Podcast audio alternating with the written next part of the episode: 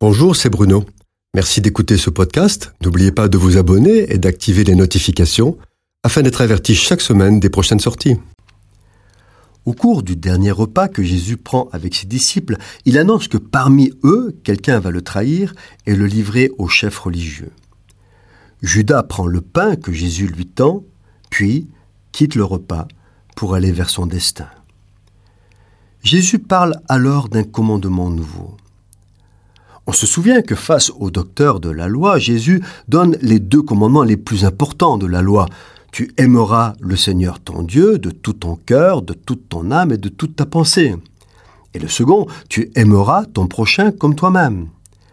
Et voilà qu'au cours du dernier repas, il donne un nouveau commandement qui s'adresse spécifiquement aux disciples. Aimez-vous les uns les autres comme je vous ai aimé. Pourquoi reprendre ce commandement si proche de celui cité aux pharisiens?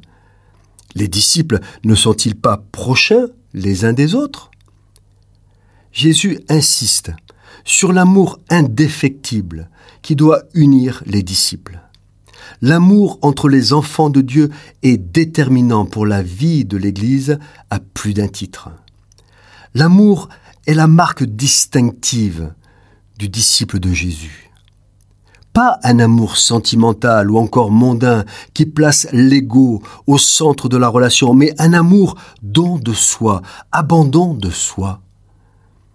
Dire à Dieu ou à quelqu'un je t'aime, c'est lui dire je suis ton serviteur, je me donne à toi, ce qui est à l'opposé de l'amour sentimental du monde.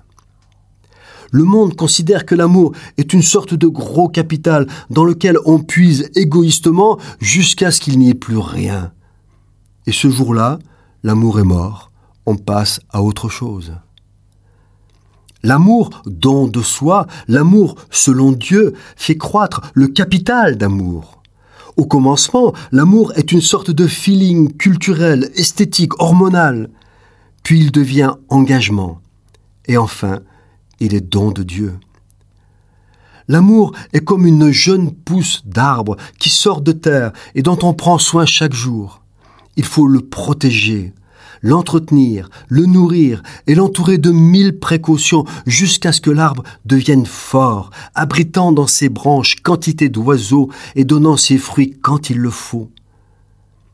En donnant ce commandement nouveau à ses disciples, Jésus leur confie une mission, un devoir à assumer, toute leur vie de disciples. C'est par l'amour que nous manifestons que le monde reconnaît que nous sommes chrétiens. C'est une attestation d'identité, c'est une responsabilité, un engagement que nous devons tenir face à l'incrédulité et l'égoïsme. Ce commandement est déterminant pour la survie de l'Église parce qu'il est le fondement de l'unité. Quand il y a amour vrai, il y a unité. L'unité sans amour est une construction artificielle, fragile, éphémère et dangereuse.